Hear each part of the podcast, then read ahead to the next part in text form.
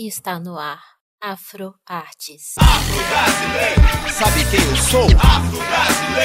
Audiovisual, que se destina a ouvir e estimular os sentidos da audição e da visão simultaneamente, que utiliza som e imagem na transmissão de mensagens. Negro, indivíduo com pele escura. O audiovisual negro para vocês é a imagem de uma narrativa. Para mim, é o registro da minha história. História que só o negro pode contar.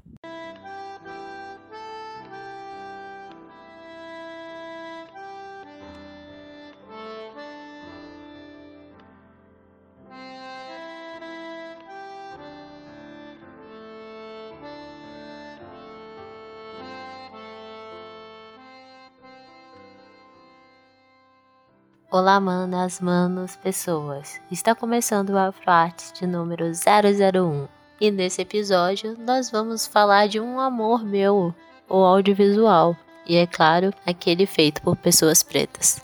Porque nesse programa nós enaltecemos o meu povo lindo. Para isso, hoje eu vou falar de Zósimo Bubu, o primeiro homem negro a dirigir cinema no Brasil. Para começar, eu já falo que Zósimo Bubu foi ator, cineasta, diretor, produtor e roteirista. Isso mesmo, ele foi tudo isso aí. Nascido com o nome de Jorge da Silva em 21 de setembro de 1937, no Rio de Janeiro. Um dos maiores expoentes da cinematografia afro-brasileira nas décadas de 60 e 70, Zósimo Bull fez a história do povo negro no Brasil o seu caminho através do cinema. Como ator de cinema, trabalhou em mais de 30 filmes. Tá vendo? Gente, trabalhou muito esse homem. Atuou em clássicos como Terra em Transe, Compasso de Espera e As Filhas do Vento. Em 1969, se tornou o primeiro negro a ser protagonista de uma novela brasileira, Vidas em Conflito, da TV Excelsior em 1974, estreou como diretor com o curta Em Preto e Branco, Alma no Olho. Como produtor e roteirista, ele realizou até 2010 inúmeros curtas e um longa, todos com foco na valorização da cultura negra no Brasil. Morreu em 24 de janeiro de 2013 em consequência de um câncer no colo do intestino. Zósimo Bubu, ator e diretor de cinema, tem sua carreira iniciada em meados dos anos 60. Sua formação é no CPC, Centro Popular de Cultura, da UNE, União Nacional dos Estudantes. Todos os seus filmes são importantes para a preservação e memória da cultura afro. São todos filmes que procuram denunciar as diferenças, a solidão, a discriminação e a desigualdade que o povo negro ainda vive no país, mas sempre com um olhar de luta e de desafio. Aprofundando na carreira de ator, Zósimo Bulbo começou sua carreira como ator nas peças encenadas pelo Centro Popular de Cultura da Uni nos anos de 1960. Ainda nos anos 60, iniciou sua carreira no cinema como ator, tendo sido seu primeiro trabalho com Leon Hitzman no segmento Pedreira de São Diogo do filme Cinco Vezes Favela de 1962. Também atuando neste filme estava Abdias do Nascimento. Abdias do Nascimento foi ator, poeta, escritor, dramaturgo, artista plástico, professor universitário, político e ativista dos direitos civis e humanos das populações negras no Brasil e figura importante para Zósimo e também para a militância política negra de forma geral. É possível ver uma continuidade entre a obra cinematográfica e a ação artística e militante de Zósimo Bulbo, com a herança deixada pelo também falecido senador Abdias do Nascimento. Foram metas comuns aos dois denunciar o falso mito da democracia racial, combater a discriminação contra o negro e promover sua autoestima. É o que podemos ver tanto na obra dramatúrgica e plástica de Abdias do Nascimento, quanto nos filmes de Zósimo Bulbo. Zósimo despontou como ator nos anos áureos do cinema novo, tendo atuado em filmes muito importantes na história do cinema brasileiro. Em 1963, trabalhou no filme Gangazumba, de Cacá Diegues. Em 1967, em Terra em Trânsito, de Glauber Rocha. E o filme de 1968, A Compadecida, de Jorge Jonas. Esse A Compadecida não é o Alto da Compadecida, gente. É só um filme que chama A Compadecida mesmo. E o Zózimo Bobo atuou nesse filme aí. Em 1969, ele foi o primeiro negro a ser protagonista em uma novela brasileira, Vidas em Conflito, na TV Excelsior. E ele também foi o primeiro homem negro a protagonizar um beijo nas telas da TV brasileira. Vamos falar da carreira como diretor deste homem talentoso. Insatisfeito com a condição reservada aos negros nas telas, decidiu escrever e dirigir seus próprios filmes. Em 1974, dirige o curta-metragem em preto e branco, Alma no Olho. Uma reflexão sobre a vinda dos africanos para a diaspora ao som de John Coltrane. O título foi inspirado no livro do líder dos Panteras Negras, Eldridge Cleaver, Alma no Exílio. O livro de Cleaver foi publicado em 1968 nos Estados Unidos e no Brasil em 1971 tornou-se leitura corrente entre os intelectuais negros brasileiros. Quase todos, naquele momento, antenados com o movimento político que ocorria na África e nos Estados Unidos. Aliás, nesse sentido, reflete totalmente o ideário da negritude afro-americana na história e na trilha sonora. A música Culo Semana de Julian Lewis, executada por John Coltrane, entra em off, enquanto o ator, que é o próprio Bobo, através de pantomimas, conta a história da diaspora negra, desde a África até os dias de hoje.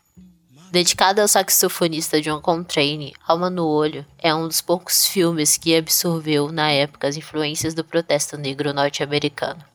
Embora a parcela mais ativa dos militantes negros brasileiros já tivesse construído uma agenda política informada do ideário da negritude, pelo menos desde o final da década de 60. A reflexão sobre a experiência dos negros urbanos e suas lutas políticas nos filmes brasileiros é praticamente ausente. Nesse sentido, Alma no Olho é absolutamente moderno e aponta uma apresentação do negro descolada do culturismo nacionalista, quase sempre elitista e conservador.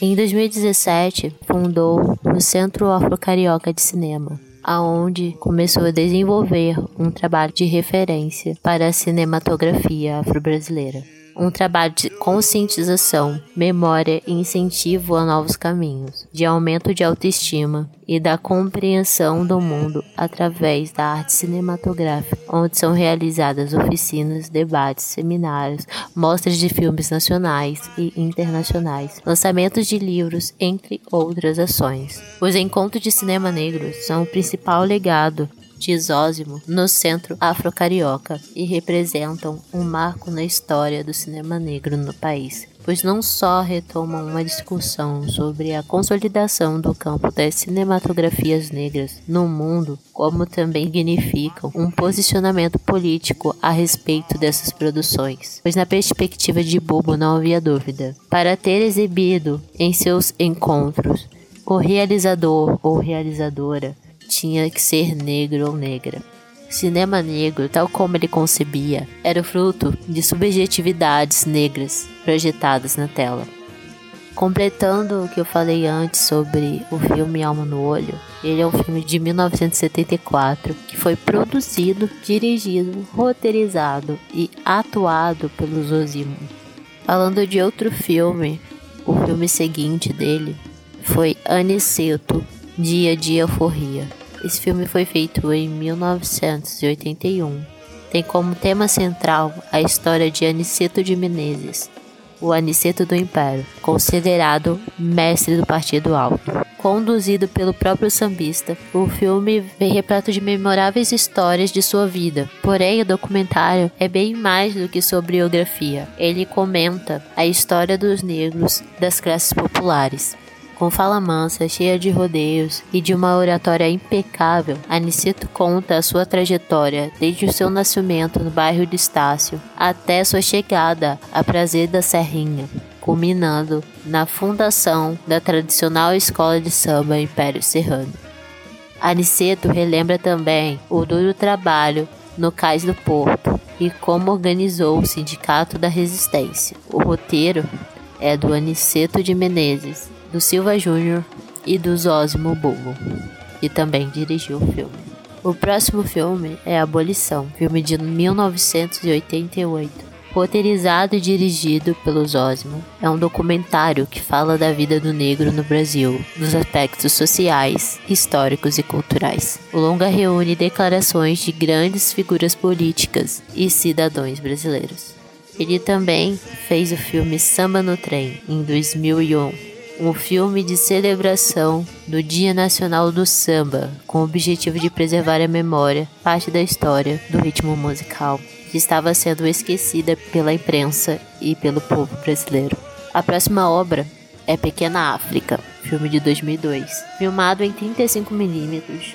O filme resgata a história da cidade do Rio de Janeiro através do olhar do povo preto. A valorização de um lugar habitado pelos pretos no Rio de Janeiro, como Pedra do Sal, Praça Mauá, Gamboa e Santo Cristo os casários, o cemitério dos pretos, o valongo e a casa da engorda é o lugar onde chegavam, mas também o nascimento do samba, a importância do morro da Providência e a lembrança de um bairro que se chamava Pequena África. Uma visão moderna e não convencional, valorizando a história e a autoestima dos que construíram e ocuparam aquela cidade, com seus costumes, crenças e sua resistência.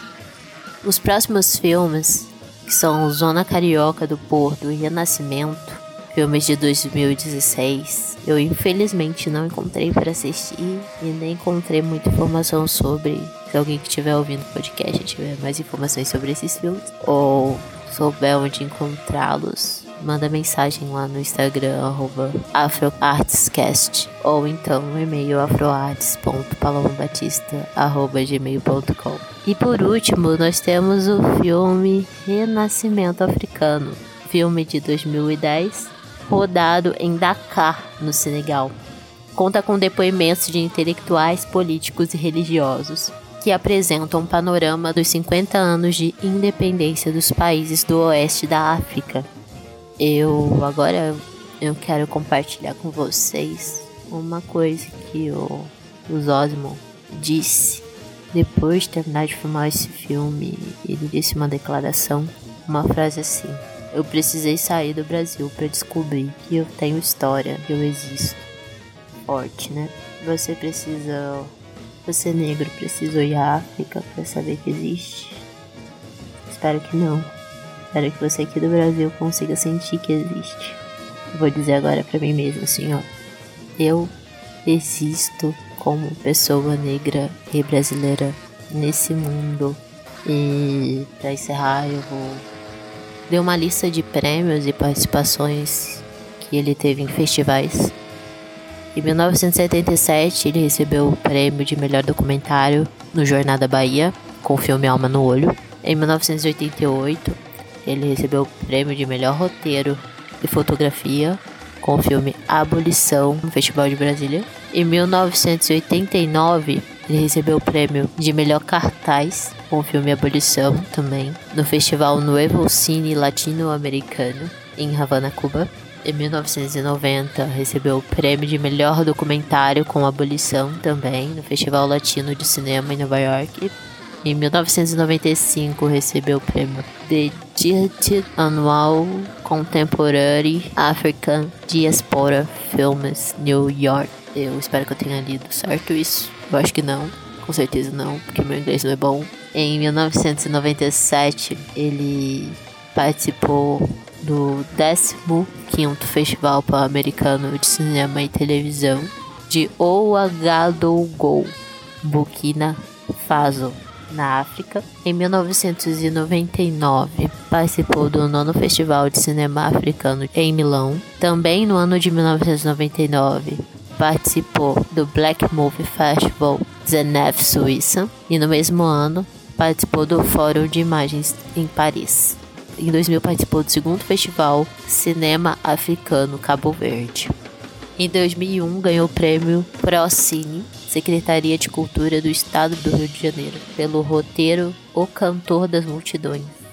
Em 2001 também recebeu o prêmio Procine, Secretaria da Cultura do Estado do Rio de Janeiro, com curta-metragem nas, nas categorias roteiro e direção, com o filme Pequena África.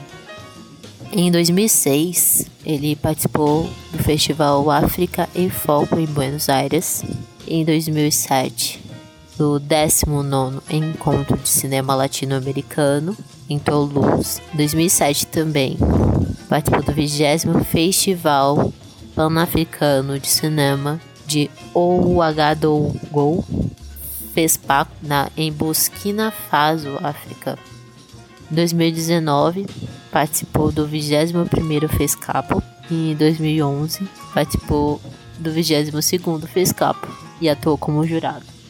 Essa foi a história de Zósimo Bubu, ator, produtor, roteirista, diretor, montador, cineasta completo e o primeiro negro a produzir cinema no Brasil. É, obrigado para quem ouviu até aqui. Agora vamos de jabá, jabá, jabá. O podcast agora tem Instagram, né? O arroba AfroArtsCast. Corre, segue lá. Siga esse podcast aqui na plataforma que você está ouvindo também. Por favor, clica lá no botãozinho de seguir. E beijo, beijo, beijo. Até o próximo AfroArtsCast. Ah, último recadinho. Se você tem sugestões de coisas para eu trazer como tema aqui pro AfroArtsCast, mande sugestões no DM do Instagram ou no e-mail do AfroArts, afroarts.palomabatista.gmail.com Eu sou Paloma Batista, Instagram do AfroArts, arroba. Beijo, até o próximo programa.